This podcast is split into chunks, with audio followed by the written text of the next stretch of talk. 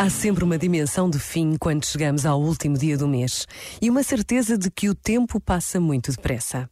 Parece que ontem estávamos a celebrar o novo ano e afinal janeiro já está a terminar. Esta realidade não nos deve fazer baixar os braços nem desistir de nada. O tempo passa depressa e por isso mesmo todos os dias devem ser bem vividos. Por vezes, basta a pausa de um minuto para termos a certeza do que queremos fazer com a vida que Deus nos dá.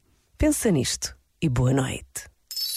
Este momento está disponível em podcast no site e na app.